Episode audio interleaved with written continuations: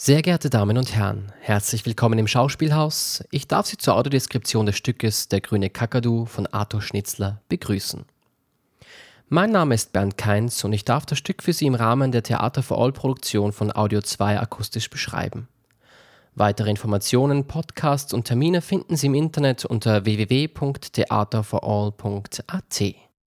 Informationen zum Stück Schnitzlers Einakter von 1899 wurde schon zur Entstehungszeit als Parabel auf die Wirklichkeitsvergessenheit einer dekadenten Wiener Oberschicht gelesen, die wie in einem hermetisch abgeriegelten Kokon lebend in Freude an Kunst und Luxus schwelgte, während sich politische Umbrüche und mithin die Katastrophe des Ersten Weltkriegs bereits anzudeuten begannen.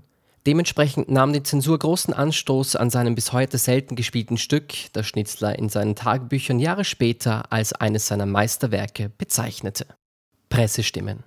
So bunt und wild war Schnitzler wohl noch nie. Bühne und Kostüm von Josa Marx sind preiswürdig, schreibt die Presse. Wie ein Todesvogel erhebt sich von Zeit zu Zeit ein androgyner Sänger auf seinem Plateau over Nies und haucht wunderschön seine Trauer aus, schreibt der Standard. Das Bühnenbild. Der Bühnenboden inklusive Protesten und Wänden sind mit weiß glänzender Folie ausgekleidet. In der Mitte ein kreisrundes Podest. Dahinter eine Erhöhung, nach hinten aufsteigend, die sich über die gesamte Bühnenbreite vollstreckt. Am hinteren Rand befindet sich eine Hubvorrichtung, wo Darsteller nach oben auf das Podest gebracht werden. Autor des Stückes ist Arthur Schnitzler und die neue Fassung ist von Bernhard Studler.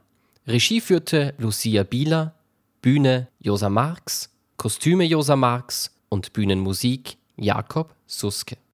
Die Stücklänge beträgt eine Stunde 35 Minuten und das Stück hat keine Pause.